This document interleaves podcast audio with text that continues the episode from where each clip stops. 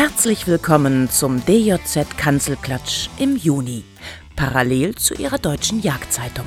Damit Sie vor der nächsten Ernte nochmal eine Feldbirsch einlegen können, dreht sich diesmal alles um das nächtliche Angehen von Sauen. Sie hören Ralf Bonnekessen im Gespräch mit dem Berufsjäger Daniel Bastian. Viel Spaß beim Zuhören. Herzlich willkommen zum DJZ Kanzelklatsch. Diesmal aus der wunderschönen Vulkaneifel.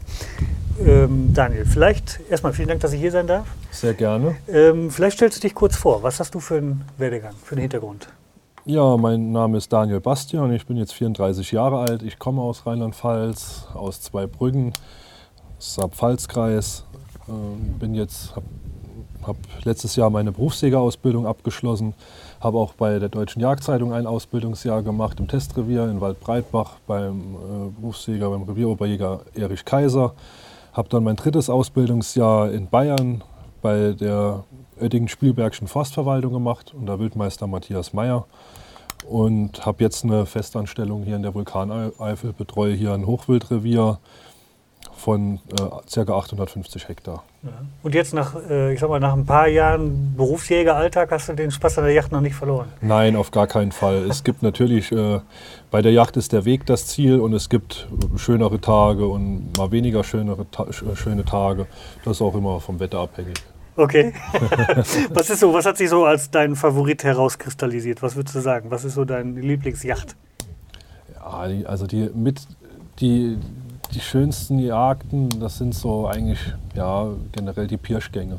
Okay. Mal, die, die, die Mondpirsch oder generell muss ja nicht immer nur beim Mond sein, aber auch in den frühen oder späten Abendstunden die Pirsch auf dem Feld.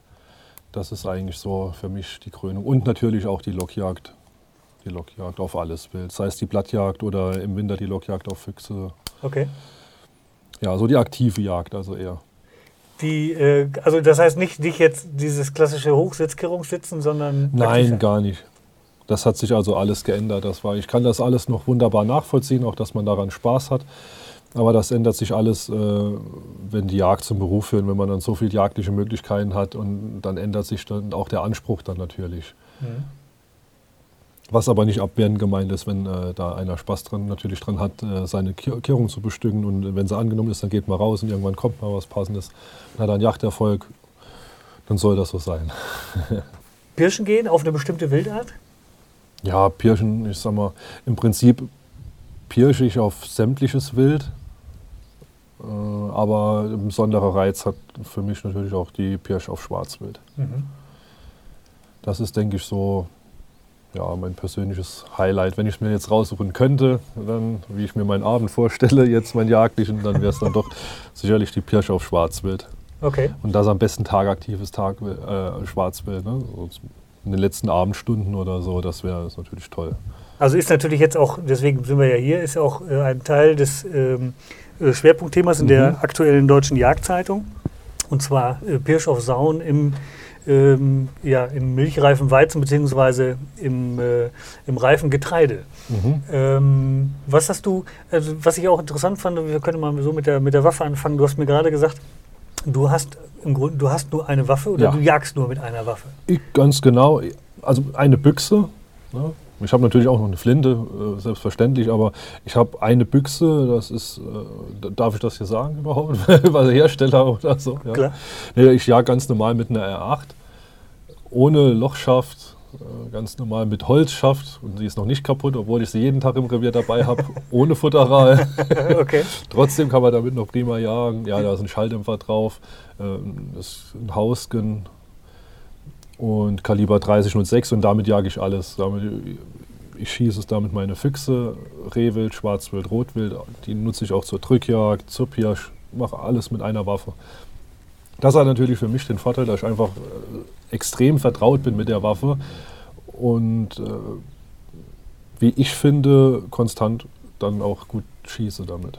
Ja, ja, das konnten wir ja sehen. Wir haben ja einmal äh, für DOZ TV zusammen einen Beitrag gemacht. Ja, genau. Da war ich übrigens noch in der Ausbildung bei, äh, bei der Deutschen Jagdzeitung im Testrevier. Ja. Genau, so haben wir uns ja dann Gott sei Dank kennengelernt. Ja. Und da hat man gesehen, dass du exzellent geschossen hast und äh, sehr ruhig und äh, ja, die Kamera hat dich überhaupt nicht interessiert, was ja auch ganz gut ist. Deswegen bin ich ja wieder hier. ja, wenn man ab und zu mal so ein, so ein, so ein Brummen hört, das ist äh, dein Drahtterrüde Asko. Asko vom Hubertusstock, ganz genau. Ja, der ist äh, relativ frisch bei dir. Ne? Also ja, den habe ich noch gar nicht so lange. Der Hund ist jetzt, mein 15 Monate, 16 Monate sowas. Ja, so ein bisschen verspielt noch. Der ist noch ziemlich verspielt und äh, der versucht sich jetzt hier gerade zu beherrschen, während wir hier den Podcast aufnehmen. die, ähm, die Waffe, nimmst du den Hund mit? Teilweise? Den Hund habe ich immer dabei. Ich habe den auf der Ansitzjagd dabei, da wird der unten an der Kanzel abgelegt. Ich habe den auf der Drückjagd dabei, da wird er unten am Stand abgelegt. Und auf der Pirsch folgt er natürlich an der Führleine. Das, das ist absolut. Ich meine, das sollte ein Jagdhund dann ich brauche ihn nicht, um im Geländewagen zu sitzen. Also ich sage mal so, es gibt Ausnahmen, wenn es jetzt, jetzt wirklich ganz schlechtes Wetter ist und dann sage ich, dann lasse ich ihn halt lieber im Auto, bevor ich ihn unten an der Kanzel ablege. Aber so ein, Hund, so ein Hund hält ja doch schon eine Menge aus und wasserdicht ist er auch. Von daher habe ich ihn eigentlich immer dabei, so wie es geht. Vor allen Dingen, je öfter man ihn mitnimmt, desto besser hält das aus. Ja, der ist, der ist das gewohnt, auch wenn, er kann das ganz gut unterscheiden, auch wenn dann Wild sehr nah in Anblick kommt. Das erlebe ich immer wieder, auch auf der Drückjagd, wenn andere Stöberhunde nah am Stand vorbeirennen. Äh, dann weiß er dann doch schon sich zu benehmen und zeigt gute Manieren. Ne? Macht da kein Gespiel am Stand oder so. Ja. Sonst muss ihm das nochmal erklären. Dann. dann muss man ihn kurz daran erinnern, dass es doch auch Regeln gibt, aber eigentlich ist das gar nicht, da ist eigentlich ein Eingreifen gar nicht mehr notwendig. So ein Hund lernt das schnell, man muss ihm nur die Möglichkeit dazu geben und das wird, finde ich, wird oft verpasst, weil man sagt, ach nein, er ist noch zu klein, er kann das nicht, er bleibt man noch im Auto mhm. und er ist zu klein, er ist zu klein, bis er dann zu groß ist und er hat das nie gelernt und dann nimmt man auch nicht mehr mit, weil er, weil er Gespiel am Stand macht und eigentlich schade. Ja. So, ne? Also Asko ist immer dabei. Schön. Das freut mich für Asko und für dich. So, auf Sauen ja. im Getreide. Wann gehen die Sauen deiner Erfahrung nach ins ja, Getreide? Das ist regional bedingt. Das fängt eigentlich das fängt nicht erst mit der Milchreife an, weil die nutzen das Getreide ja auch schon als Einstand. Ja. In Raps gehen sie bei Zeiten rein, sobald, sobald, der Raps eine gewisse Höhe erreicht hat, sodass er äh, den, den Sauen oder dem Wild generell Deckung bietet, geht, nimmt das Wild den eigentlich auch an. Mhm. So, und dann wird er halt noch mal interessanter durch die Milchreife jetzt äh, beim, beim Weizen oder was. Dann äh, haben sie natürlich Deckung und Fraß. Das ist natürlich nochmal ein Grund mehr ins Getreide zu gehen. Ja, aber ansonsten eigentlich, solange wie es Getreide steht, wird es vom Wild auch angenommen. Ja, das heißt entweder als Deckung, oder, oder, als Deckung oder Esung, ganz genau. Ja.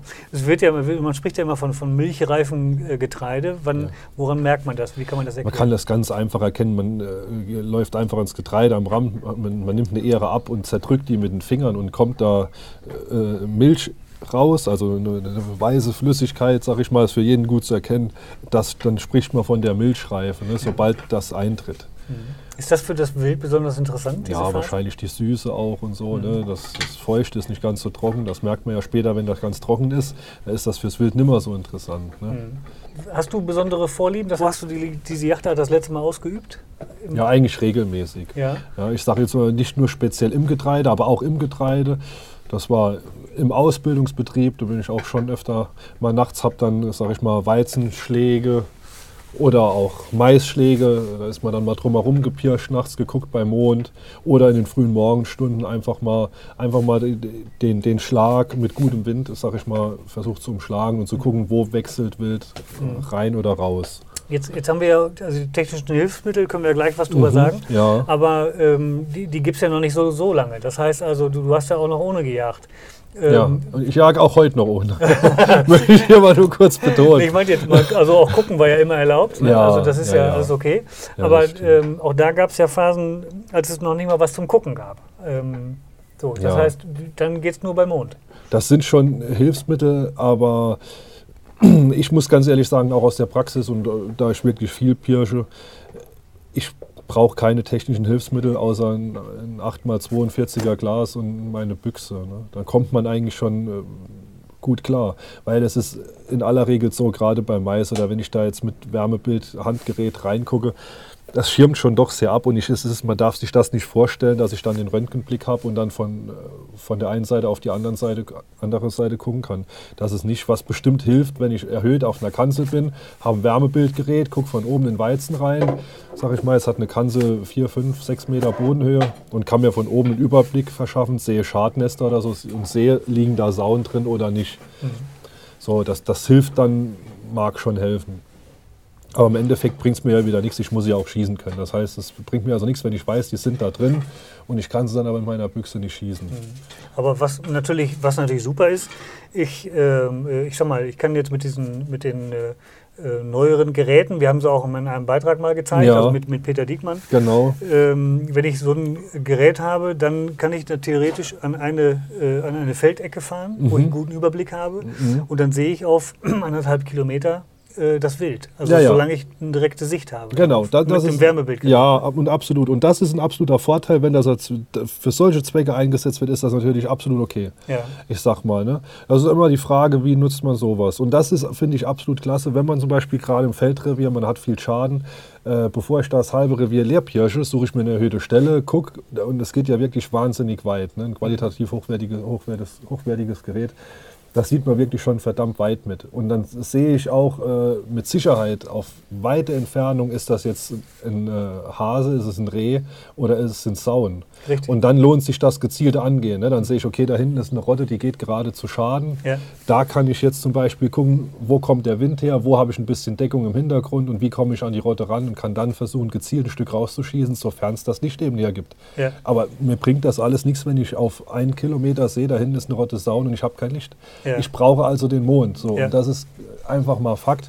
Wenn ich guten Mond habe, ja, ich sag mal, dann sehe ich vielleicht keinen Kilometer, ob da Sauen stehen, aber auch da kann ich mal von der erhöhten Position im Feldbereich sehr guten Überblick verschaffen, äh, sodass ich nicht äh, einfach mal ins Blaue rein rumlaufe. Mhm.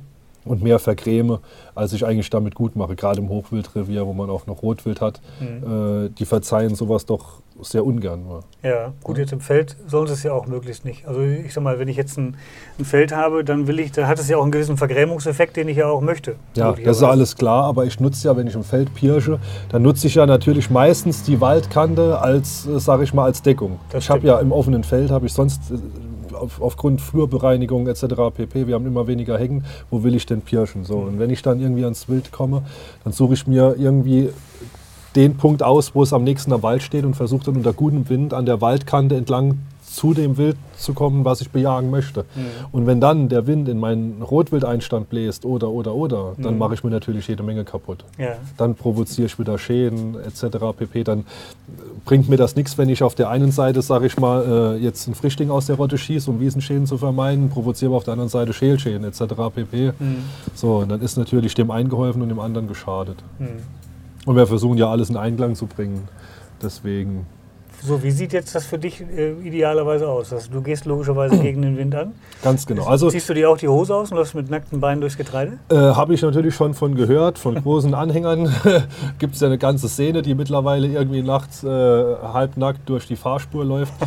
Äh, Gut, der Erfolg gibt einem recht. Wenn jetzt das jemand macht und er hat damit besten Erfolg, dann soll er das doch bitte weiterhin tun und soll, ja. soll das auch von mir aus empfehlen. Ja. Da spricht ja überhaupt nichts dagegen, das schadet ja keinem. Ja, genau. Ich selbst lasse meine Hose an, das, das gebe okay. ich ganz offen zu.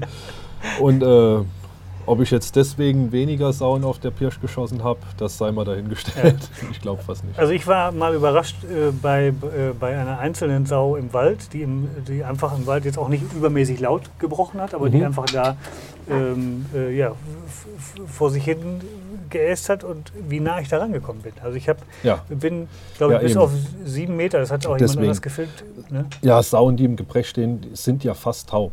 Ja. Das ist, wenn man den Moment, äh, man darf natürlich, man braucht auch bei der Pirsch, äh, braucht man einfach Ruhe und Geduld. Man, wenn jetzt Sauen, man sieht Sauen auswechseln aus dem Wald, die fangen nicht sofort das Brechen an auf der Wiese. Die kommen aus dem Wald raus, die sichern erstmal, gucken, ist die Luft hier rein, orientieren sich auch mal auf der Wiese, suchen ihren Geigen- und Fraßplatz und dann geht das los, dass sie im Gebrech stehen. Mhm.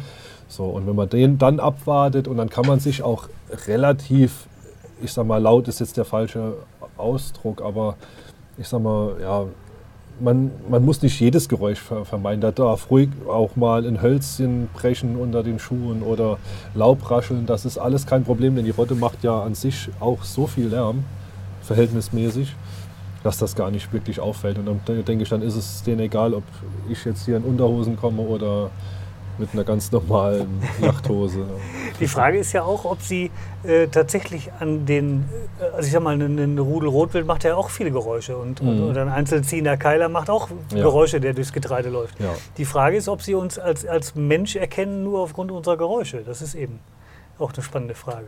Ja, ich denke, äh, das kommt auch auf die Wildart an. Ja. Ich denke mal, wenn man beobachtet, Rehwild sichert im Prinzip bei jedem Hölzchen was knackst, ja. weil die auch Druck haben von Schwarz- und Rotwild. Das heißt, die drehen sich generell bei jedem Geräusch um. Wenn ich auf Rehwild versuche, jetzt im Wald zu pirschen oder was, und da knackst äh, ein Hölzchen, die gucken, werfen mit Sicherheit direkt auf. Ja. Wobei Schwarzwild wahrscheinlich eher gelassen ist und sagt, naja, nicht jedes Hölzchen, was hier knackst, egal wer hier kommt, das bedeutet ja für mich nicht erstmal Gefahr. Mhm.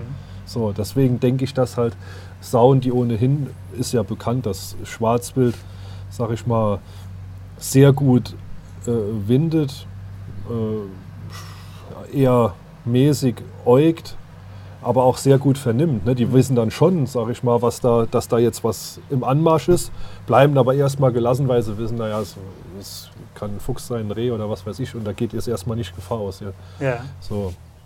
Weil der Wind, sag ich mal, der ist dann schon eher das Problem. Und da bringt mir auch nichts, äh, wenn ich keine Hose an habe. Ja. was, hast du, was hast du alles dabei? Ja, auf der Pirsch gilt es natürlich, die Ausrüstung auf ein absolutes Minimum zu beschränken ich habe, ganz ehrlich, ich habe im Auto habe ich immer alles, womit ich mir helfen kann, was ich so brauche auf der Yacht. Und das Auto steht ja auch, wenn ich pirsche. Ich bin ja dann keine 10 äh, Kilometer von meinem Wagen weg. Ja. Ja, das Auto wird irgendwo zentral im, im Revier geparkt, im Feldteil, wo es und auch da ist es übrigens, da muss man auch drauf achten, dass auch da, wo der, der Wagen, der gibt Witterung ab. Ja. Da liegt ein, äh, ständig der Yachthund drin, da sitze ich ständig drin. Äh, auch dass man den irgendwo außerhalb vom Wind, Wind so parkt, ohne dass er da irgendwo einen Einstand bläst. Und da habe ich dann alles drin und von dort aus geht es dann mit ganz spärlichem Gepäck los. Ich habe eigentlich nur meine Büchse dabei, ein 8x42er Glas mit Entfernungsmesser. Ich äh, nutze jetzt hier schon lange das Swarovski Air Range 8x42. Seit ich das habe, habe ich auch kein 56er Glas mehr. Das mhm. ist also für mich äh, mit 34 Jahren nachts hat das absolut nur noch Vorteile. Das ist schön leicht und hat ein Entfernungsmesser drin und ich habe durch das 56er keinen Vorteil mehr. Auch auf meiner Büchse ist halt ein 50er Glas und kein 56er, weil ich habe die Erfahrung selbst gemacht, dass mir das keinen Vorteil bringt. Da schleppe ich nur mehr Gepäck mit. Ja. Und so bin ich doch wesentlich flexibler. Ja. Jetzt hast du, äh, Optik ist eine Sache. Hast du noch irgendwelche, wir haben ja auch irgendwie Tipps und Tricks im Heft, hast du irgendwelche Hilfsmittel, wo du sagst, da will ich nicht darauf verzichten? Also was für mich sehr wichtig ist, das ist ein vernünftiger Pierstock der geht immer mit. Was ist so, ich brauche ja auch eine, äh, sag mal, zum Auflegen. Äh, ich dass man freihändig schießt, ist wirklich sehr selten. Das geht sicherlich im, in einem Schadnest drin, wenn ich jetzt, sage ich mal, nachts in Mais reingehe, was man auch durchaus machen kann. Da kann man durchaus freihändig schießen, da schießt man ja auf sehr geringe Distanz oder mhm. in der Fahrspur vom Weizen oder oder. Da äh, braucht man nicht unbedingt einen Pierstock, aber ansonsten empfiehlt es sich doch einen dabei zu haben. Mhm. Auch einfach, äh, selbst wenn ich den nur nehme, um mein äh, Glas zu stabilisieren, um dann auf weitere Distanz genau anzusprechen und rauszufinden, sind, ist das jetzt ein Sprung Rehe oder sind Sauen oder oder ja. oder. Ich habe jetzt gesehen, du hast ja auch äh, für dich dieses, äh, ich sage mal Vierbein. Das ist ja eigentlich ein ja. Zweibein mit einer, oder sind zwei Gabeln, wie ja. auch immer man das nennt. Ich sage mal Vierbein. Äh, das hast du auch für dich entdeckt. Ja, schon vor Jahren, ja. Ja. Mhm. Ähm, kannst du das mal beschreiben im Vergleich zu dem Dreibein? Ja, Was hat das für Vorteile? Ganz genau. Also es hat auf alle Fälle der größte Vorteil ist, dass die Waffe auf zwei Punkten fest aufliegt und ich trotzdem aber mit einem ziehenden Stück mitziehen kann, ohne meine Position zu verändern. Das heißt, es hat eine Bewegung also wir sollen vielleicht mal sagen, das ist der Jakele Z4, dass man das überhaupt der Zuhörer ja. weiß, um welchen Pierstock wir überhaupt reden. Ja. Es Und gibt ja mittlerweile auch äh, andere, die das, äh, die das können. Ja, wo man genau, ja. da kann man vorne auf der vorderen Auflage kann man hin und her schieben ja, oder genau. so. so. Aber ich habe mich eben gezielt für den Jakele Z4 entschieden, nutze den jetzt seit, ich glaube, im vierten Jahr schon. Ja, ich meine im vierten Jahr. Äh, und bin absolut begeistert, weil wenn das Stück auf 100 Meter steht, kann ich, ohne meine Position zu verändern, 50 Meter mitziehen und die Waffe liegt konstant stabil auf. Okay. So. Und das ist, finde ich, ein großer Vorteil. Den kann man in der Blattjagd wunderbar nutzen, kann man auch mal auf die Drückjagd mitnehmen auf den Stand, wenn man irgendwo in der Schneise steht, wo man auch mal auf verhoffendes Wild weiterschießen müsste. Und auf der Pirsch sowieso. Auch wenn ich Spektiv dabei habe, um Spektiv aufzulegen, um Fernglas aufzulegen, geht hervorragend. Mhm. Also ich äh, finde die auch super. Wobei ich auch immer sage, man kann die auch wunderbar selber bauen. Also man kann Mhm. äh, sich aus vier dünnen Stäben aus dem Ja, Baumarkt Pflanzstangen oder so. Genau, die kann man das aneinander äh, machen. Habe hab ich auch schon mal gezeigt, wie man den selber baut. Das Mhm. kann man alles verbessern und vernünftig machen. Aber das ist eigentlich auch schon was für einen Bastelkeller. Auch die oben, diese breitere Auflage kann man aus Hirschhorn machen, wenn Ja, man das möchte. wunderbare Aktion. und was weiß ich. Gerade für die yachtfreie Zeit oder so Genau. für die yachtarme Zeit, wenn Ja. man sagt, gut, hier Ausrüstungspflege und ein bisschen rumbasteln, man Ja. hat was Neues.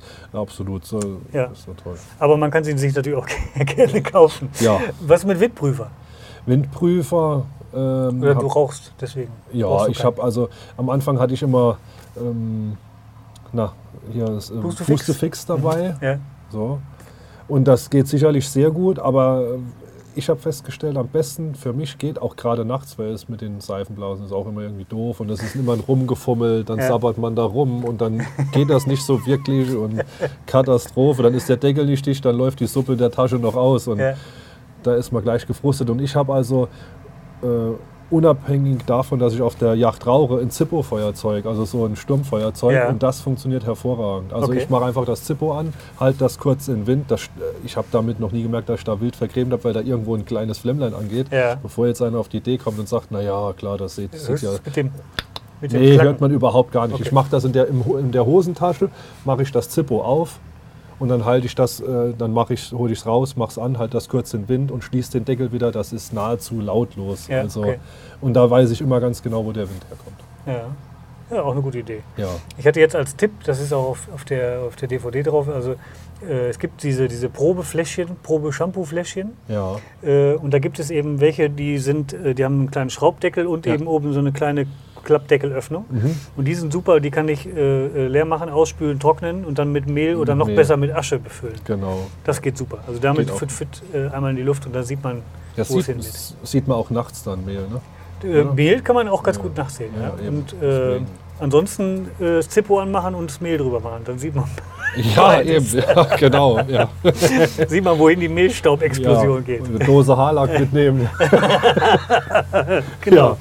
So, das heißt also, Messer ist eh klar. Messer ist klar, Ja. das ist ja Grundausrüstung von jedem Jäger. Ne? Genau.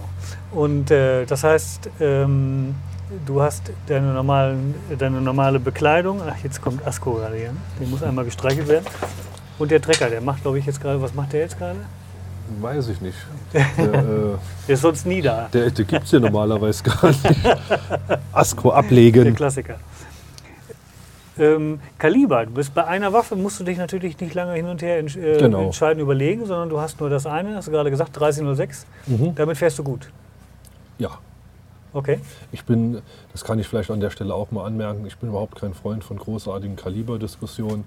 Ich, wenn man das mal in Internetforen oder sonst wo verfolgt oder auch an Jägerstammtischen manchmal mit, das sind ja abendfüllende Themen. Ja. So, äh, man muss das Kaliber schießen mit der Laborierung und hier und da und hast du nicht gesehen und da habe ich so eine Wildbrettentwertung und da liegen alle Stücke im Knall und so. Ist natürlich völliger Quatsch, wenn es das gäbe, würden sie alle die eine Kombination schießen. Ja. Ich bin dafür, dass jeder einfach das Kaliber schießt, mit dem er gut klarkommt, die Patrone, mit dem er ein, Gefühles, äh, ein gutes Gefühl hat. Äh, Und das ist wesentlich wichtiger und damit zu üben und dann auf den Stand zu gehen, raus und damit zu jagen. Und dann, äh, es bringt nichts, ständig die Waffe, das Kaliber oder die Laborierung zu tauschen und sich dann äh, selbst einzureden, man hat jetzt die Entdeckung gemacht. Ja. Das ist eigentlich.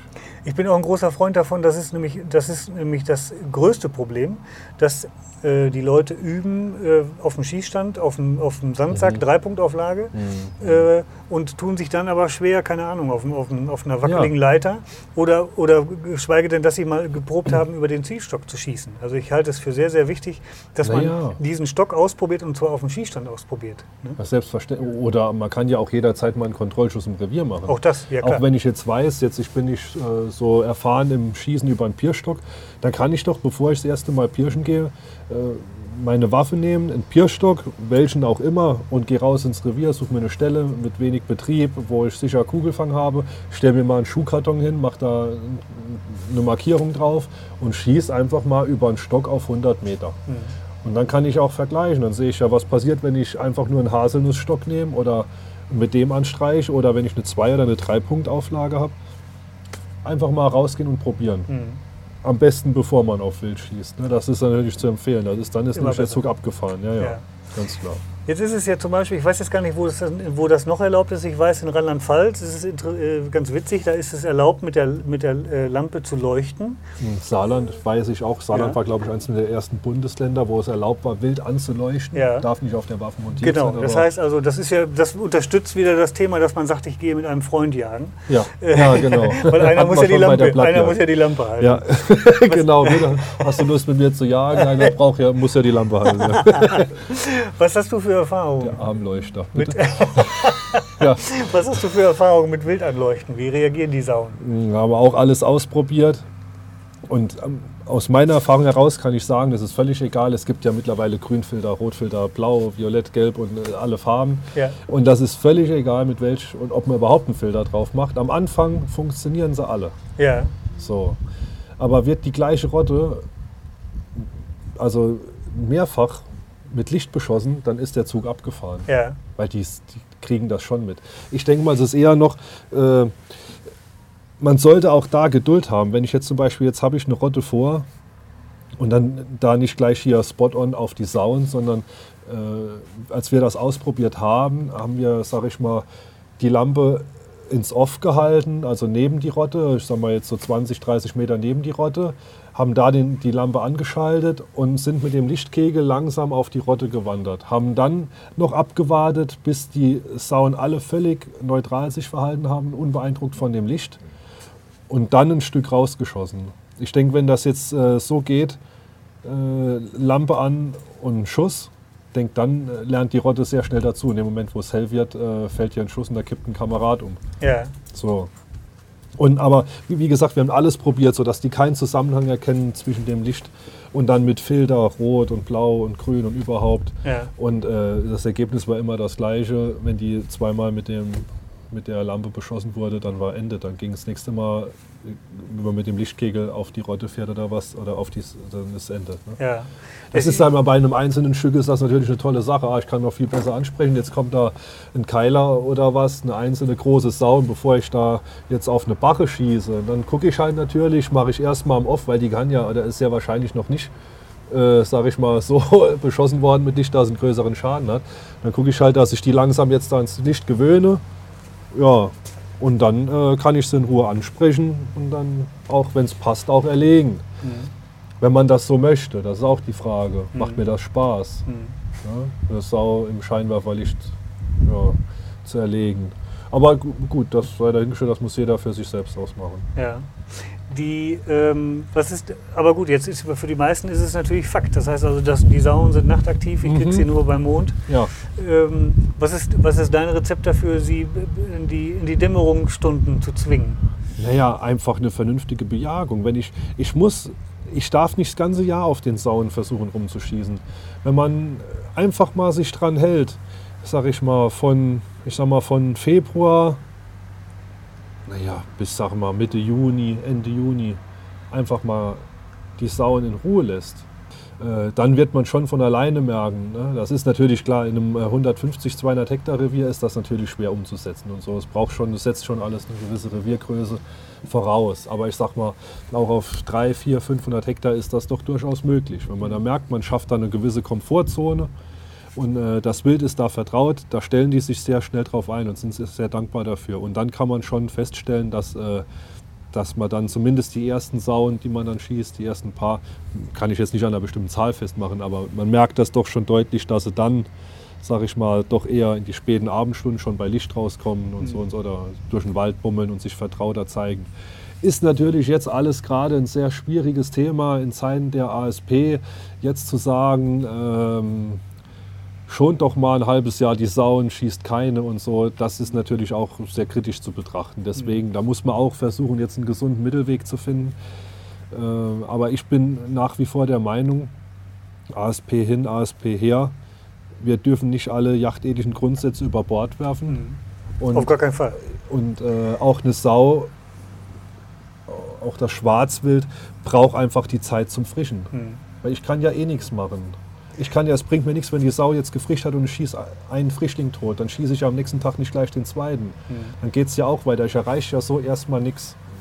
Vor allen Dingen ist es, äh, fand ich ganz interessant, also jetzt um mal kurz darauf einzugehen, ähm, ich habe auch die, die, die Informationen, die das Friedrich-Löffler-Institut rausgegeben hat, gelesen. Mhm. Die, ähm, und den, das Fazit, was man daraus ziehen kann, ist im Endeffekt, dass die Übertragung der Seuche oder die großen Sprünge, die diese Seuche macht auf der Landkarte, die kommen nicht durch Wanderbewegungen des Schwarzwildes zustande, sondern die kommen halt durch Kontaminierung von möglicherweise Gummistiefeln am Drückjachtplatz, durch Lebensmittel weggeworfen. Ja, ja. und das äh, versuche ich die ganze Zeit schon zu erklären, äh, bevor man jetzt dem Jäger den schwarzen Peter in die Schuhe schiebt und sagt, ihr müsst alle Schweine schießen, die ihr seht, ähm, würde ich denken, das wäre der richtigere Weg zu sagen, man kontrolliert einfach mal an der Grenze und, sage ich mal, kontrolliert einfach ein Ausfuhrverbot für äh, Roh Rohwurstprodukte. Wenn ja. ich sage, okay, ab jetzt dürfen hier keine Rohwurstprodukte mehr über die Grenze transportiert werden, dann macht man halt mal eine Kontrolle und sagt zum LKW-Fahrer XY, hier, zeig mir mal dein Pausenbrot oder so. so das ist einfach so jetzt äh, ganz vereinfacht gesagt. Ja. Weil wenn das ja, das Problem ist bekannt und dann sollte man es doch einfach kontrollieren. Das wäre ja jetzt nicht das Problem. Man kontrolliert ja auch alles andere. Ne? Mhm. Ob da irgendwas, was ich über die Grenze gebracht wird. Aber wahrscheinlich ist es einfach einfacher, äh, 300.000 äh, Jäger zu kontrollieren oder den. Naja, das ist einfacher. Das ist erstmal einen Schuldigen zu suchen und so. Und äh, ich bin fest der Meinung, dass die Jagd dieses Problem nicht regeln kann. Es geht nur durch Aufklärungsarbeit und in meinen Augen durch Grenzkontrollen, dass solche Produkte nicht ausgeführt werden. Naja, und da müsste man ansetzen. Zusätzlich natürliche Schwarzwild, auch im Sinne der Wildschäden, natürlich äh, auch scharf bejagen, aber eben sinnvoll bejagen und das unter jachtethischen Grundsätzen. Mhm so sinnvoll und, und wirklich auch noch ehrwürdiges Handwerk auszuüben und nicht einfach nur auf den Sauen rumschießen. Viele nehmen das ja heute wirklich als Freischein. Sei es auch auf der Pirsch, passend zum Thema wieder. Dann gehen sie raus, das erste Schwein, was sie sehen, das kippt um. Mhm. Und das ist natürlich katastrophal. Das heißt, du hast jetzt, ähm, gehen wir zurück zu der Rotte, die du, ja. die du angehst, mhm. äh, mit oder ohne Lampe, wie auch immer. Ja, ähm, ohne. Wir gehen so ohne Lampe Wir an. gehen so ohne Lampe an. Das, ähm, jetzt ist natürlich, jetzt muss man das Schwarzwild so weit kennen, dass man eben auch dann anhand der Rottenstruktur erkennt, äh, sind da möglicherweise führende Bachen dabei. Ganz genau. Beziehungsweise sind möglicherweise, ist der Bewuchs so hoch, dass ich Frischlinge gar nicht sehe, die mhm. mitgeführt werden. Ne? Mhm. Das ist natürlich immer schwierig, die Schwierigkeit beim Ansprechen. Natürlich. Natürlich, das ist, nur weil ich Schwarzwild sehe oder habe es jetzt geschafft, die anzupirschen, heißt das nicht, dass ich jetzt auch die Erlaubnis habe, eine zu schießen. Mhm. Sondern da müssen ganz viele Faktoren passen. Mhm. Erst dann kann ich eine, eine schießen. Und wenn ich an der Rotte dran bin und die stehen jetzt in einem ungünstigen Bewuchs, der es für mich unmöglich macht, anzusprechen, ist da eine Barre angezogen oder nicht, dann muss ich entweder warten, bis sie weiterziehen auf eine alte Schadstelle oder was, wo vielleicht schon nichts mehr wächst und ich kann da schnell, das manchmal reicht mir das. Dann warte ich eben mal noch fünf oder zehn Minuten. Unter gutem Wind ist das ja kein Problem. Ja. Man braucht viel Geduld bei der Pirsch. Einfach mal stehen bleiben, ausharren. Man darf nicht ungeduldig werden und denken, ich muss innerhalb der nächsten zehn Minuten schießen, sonst sind sie weg. Das ist ja Quatsch. Mhm. Wenn die erstmal vertraut sind, sind draußen. In aller Regel hat man dann ja ein bisschen Zeit. Und da muss man mal wagen. Irgendwann stellt sich vielleicht eine so, dass man drunter gucken kann. Oder dass man bei einem Keilerchen die Steine sieht oder, oder, oder. Mhm. Irgendwas, an dem man es festmachen kann und sicher weiß, auf was man jetzt hier anhält. Ja, und dann kann man seine Chancen nutzen. Und ansonsten, wenn man sich nicht sicher ist, dann kann man sie ja trotzdem vergräben, wenn es um Wildschaden geht. Dann sei es durch in die Hände klatschen oder so, dann rennen die auch erstmal weg. Ich meine, klar, nimmt man lieber Beute mit nach Hause, aber bevor ich dann heimfahre und habe eine führende Bache auf dem Heckträger liegen, dann schieße ich lieber nicht und überlege mir, wie ich das sonst wie vergräme. Oder probiere es einfach am, nimm, nimm jetzt diese Nacht, sag ich mal, in Sachen Wildschaden als verloren, einfach so in Kauf mhm. und probiere es nächste Nacht nochmal. Ne? So. Aber man kann ja also auch re also regulär nachziehen. Das heißt also, ja, genau, man das kann meine die Rotte ja, ja wirklich auch begleiten. Ganz genau, mit gutem Wind, ja. wenn ich schon geschafft habe, da ranzukommen. Ja. So, dann kann ich ja beobachten, wo geht denn die Rotte hin? Und Ja. dann versuchen, auf den Wind zu achten. Naja, das ist ja im Prinzip die Kunst oder das ist ja das Reizvolle an der Pirsch. Die Pirsch ist ja nicht, ach, ich sehe da vorne Sau und ich laufe hin und schieße eine tot. Das kann auch mal so funktionieren. Mhm. Aber das Reizvolle ist doch, dass es so, dass die Spannung da ist. Das Mhm. schaffe ich es jetzt, schaffe ich es nicht. Jetzt weiß ich, was es ist. Okay, es sind Sauen, bin auf Schussentfernung dran, habe aber noch kein Stück angesprochen. Dann zieht die Rotte weiter. Ich gucke, dass ich irgendwie nachkomme. Oder muss mal die Rotte umschlagen, weil es das Gelände so verlangt. Mhm. Und das sind ja alles, das sind dann die tollen jachtlichen Erlebnisse, die sich einbrennen, die man so schnell nicht vergisst. Ja. Das ist, äh, was, was viele auch vergessen, ist eben die eigene Silhouette, also auch gegen den Mond ne? also, das- oder gegen den Ganz, Mondhimmel. ge- ganz genau, deswegen habe ich vorhin gesagt, das ist eben äh, sehr wichtig. Oftmals gerade bei der Pirsch im Feld, dass man sich den Wal äh, mit dem Waldrand aushilft. Und Ja. deswegen muss man eben auch sein Revier kennen. Das bringt dann wirklich nichts, wenn man da nachts an den Rotwild-Haupteinständen da vorbei, vorbei pirscht, wo mein Wind reinbläst, der ja dann meistens logischerweise vom Feld kommt. Ja, Äh, da macht man natürlich auch nichts gut. Ne? ja, Deswegen, aber Deckung ist das natürlich optimal. Ne? Man muss wirklich immer gucken, dass man entweder hat man den Hang im Hintergrund, den Waldrand oder einen Heckenstreifen, eine Baumreihe, irgendwas. Weil das sehen die ansonsten sehr gut am Mondhimmel. Ne? Wenn, Ja. man da, wenn man da die Silhouette zeichnet sich ja deutlich ab. Und Bewegung nehmen sie wirklich ganz gut wahr. klar. Das habe ich eben auch festgestellt, das gilt, das gilt für alles Wild. Das heißt, die, äh, ähm, ja, sag mal, das Muffelwild guckt auch in die Kanzel rein, da muss man sich gar nicht bewegen, dass Ja, sie einen erkennen. Das ist hochspannend. Oder Kahlwild. Ne? Ja. Das ist, man fühlt sich da furchtbar ertappt, wenn da plötzlich das, das Leid hier, das Eug da in die Kanzel rein. Man denkt, das kann mich unmöglich sehen, doch es hat einem gesehen. Und dann, ja, und dann sind sie weg. ja. Und da weiß man, das war nichts. Ich, ich habe das mal gesehen, dass es jemand, äh, das fand ich auch hochspannend, dass eben jemand im, im Getreidefeld bei helllichtem Tag an Ja. ein Reh herangegangen ist, Ja. einfach in gebückter Haltung und dann nicht gerade drauf zu, sondern schräg. Mhm. Und ist, glaube ich, bis auf 30 Meter an das Reh rangekommen. Das Reh konnte das nicht zuordnen als Mensch. Also er Ah, hat einfach ja, diese eben. menschliche Silhouette gebrochen. Keinen menschlichen Gang und Genau. so. Ja, okay. Und ähm, so, und das geht natürlich nachts auch bei Schwarzwild. Das heißt also, äh, ich bin davon überzeugt, dass, ähm, was du gerade schon gesagt hast mit, dem, äh, mit den Geräuschen, äh, dass sie eben auch so eine Silhouette, die, die jetzt nicht an den Menschen erinnert, was weiß ich, sie rennen ja auch nicht weg, wenn da ein Stück Rotwild durchzieht ne? oder, oder eine Na, andere eben. Sau. Ne? Eben, Das kann man sich natürlich auch zunutze machen. denke ich auch. Klar, klingt ja auch einleuchtend. Ja. Wie reagiert äh, deiner Erfahrung nach, was macht die Rotte, wenn sie beschossen wird? Das heißt, beziehungsweise jetzt ein Stück fällt, ähm, es klagt man wegen nicht. Ja. Was passiert dann? Es liegt im Knall. Also auch da völlig unterschiedlich. Gerade da hat auch äh, der Schalldämpfer nochmal ganz andere Chancen, Chancen äh, gebracht.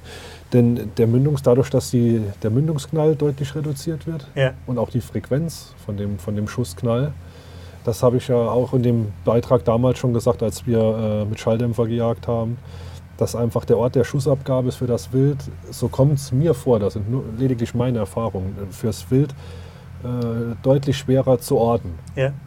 Man ist nicht so schnell verraten wie vorher ohne Schalldämpfer. Man schießt und man sieht ja oft, dass, ich habe das gemerkt, dass das Wild zu einem sichert dann. Mhm. Die wissen schon dann, von wo aus das geknallt hat. Ja. Und das ist da hier deutlich weniger. Ich habe schon, wie gesagt, da nachts einen Frischling aus einer Rotte beschossen.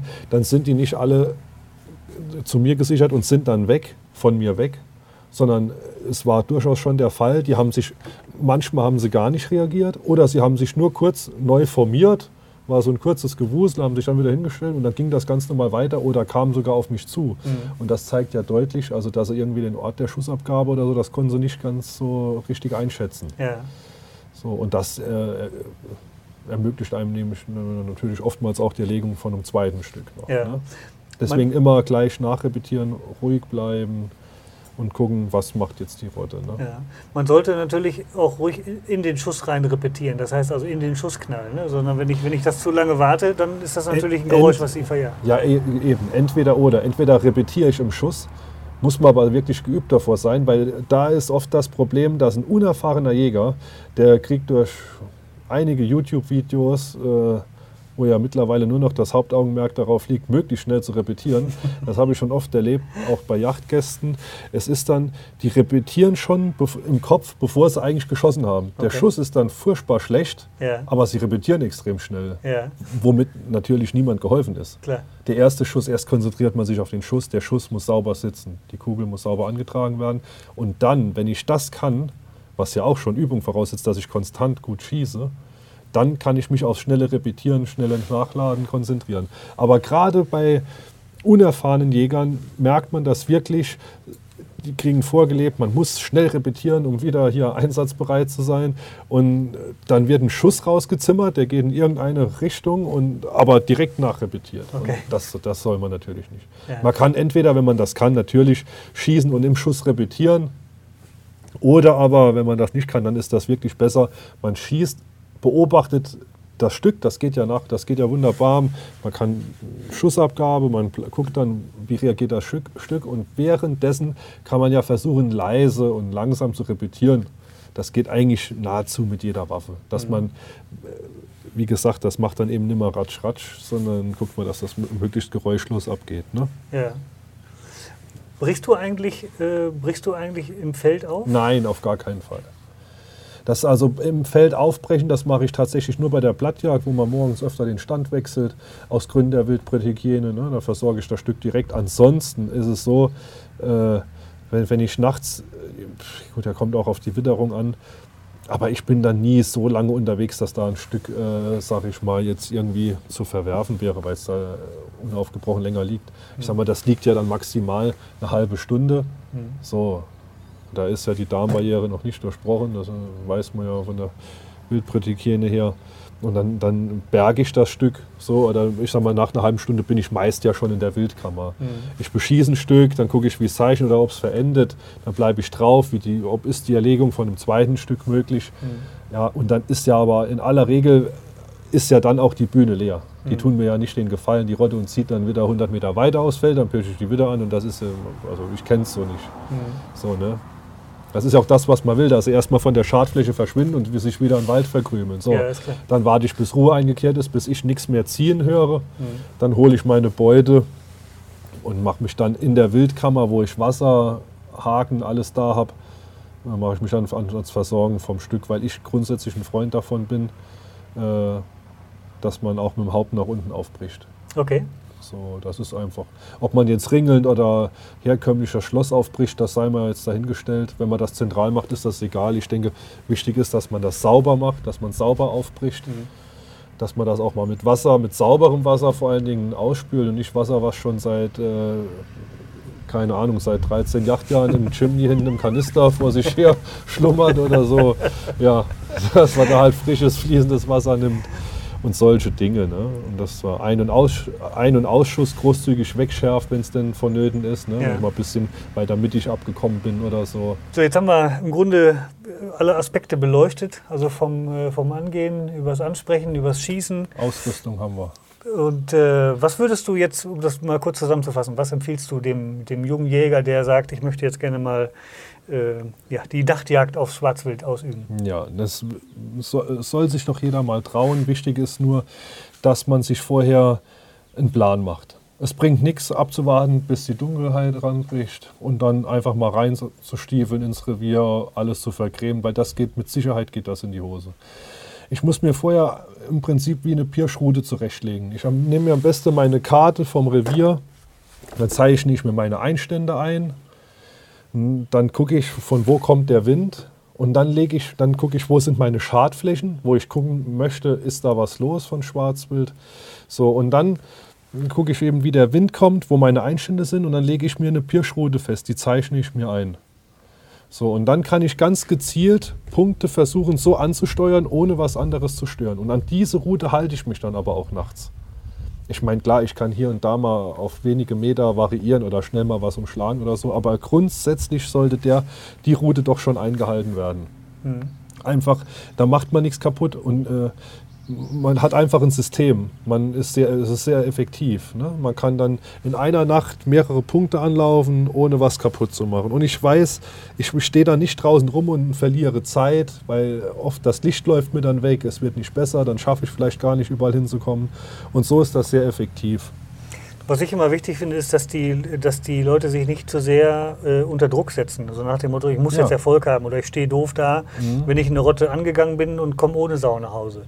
Gar äh, nicht. Ne? Also die Leute, ja, die Leute, das, also man muss sich, sie müssen sich halt vergewissern, der Erfolg ist schon da, wenn sie es überhaupt, wenn sie es geschafft haben, ranzukommen. Der Erfolg äh, ist schon da, wenn man es geschafft hat, nichts kaputt zu machen, nichts ja. zu vergrämen. ja. Also was man nicht vergrämen möchte. So, ja. ne? Das ist schon ein Erfolg. Das, das muss man erstmal können. Da gehört einfach dazu, man muss sein Revier kennen. Ich kann jetzt nicht hier äh, Begehungsschein, gehe 14 Tage in einem Revier mit und dann da einfach mal loszupirschen, das geht mit Sicherheit in die Hose. Deswegen ist das auch von vielen Beständern nicht gewollt und das mit Recht. Aber wenn man sich da ein paar Gedanken dazu macht, man kann ja auch gemeinsam, das muss ja gar nicht jeder für sich machen. Man kann ja auch zusammen solche Pirschrouten planen ne? und sich dann abwechseln oder so. Oder man teilt das Revier ein und sagt, ja, hier der, hier da. Dann ist aber, wie gesagt, dann ist äh, Vorsicht geboten. Dann muss sich auch wirklich jeder an die Route halten, bevor sich da nachts, bevor man sich da... Äh, mhm. ja. Kurzer ja, ne? Witz. Ja, treffen eben. sich zwei Jäger. Ja, eben. So ungefähr könnte es dann laufen. Das will ja keiner. Nee, genau. Also, aber wie gesagt, zusammenfassend, rausgehen, probieren, vorher ein paar Gedanken machen, Ausrüstung muss stimmen, äh, eine kleine, wie eine Pirschkarte anlegen, die ins Auto legen, dann bevor man losstiefelt, noch mal schnell drüber gucken, okay, so ein paar Eckpunkte im Kopf abspeichern, wo ich starte, wo ich hin möchte. Ja, und dann Zeit lassen beim Pirschen. Yacht ist ja generell, hat nichts mit Hektik oder Stress zu tun. Man soll sich einfach Zeit lassen, gucken, beobachten, was einem auffällt. Ja, weil vielleicht oftmals hat man auch ein anderes schönes Erlebnis. Nicht nur unbedingt jetzt, dass es die Sauen sind. Man sieht dann vielleicht noch irgendwas anderes, was man so im Revier noch nicht gekannt hat. Oder sieht da irgendwo da Rotwild stehen oder was weiß ich, große Rehwildsprünge oder Hasen, keine Ahnung, irgendwas. Mhm wenn man sich Zeit lässt, irgendwann dann findet man schon immer was, über das man sich freuen kann. Das, ist, das gilt fürs ganze Leben. Ja, eben, ne? deswegen. Schönes Schlusswort. Ja. Also, Daniel, ich danke dir, dass ich hier sein durfte. Ja, sehr gerne, hat mich gefreut, Ralf. Also. Gerne wieder. Komme ich drauf zurück. In ja. diesem Sinne, Waldmannsheim. Waldmannsheim. Das war der DJZ-Kanzelklatsch. Im Heft lesen Sie natürlich noch deutlich mehr zu dem Thema Saunen in der Feldfrucht und außerdem jede Menge über jagdliche Tipps und Tricks. Noch ein Tipp zum Podcast. Wenn Sie sich die App aufs Handy laden und den Kanzelklatsch abonnieren, verpassen Sie keine Folge.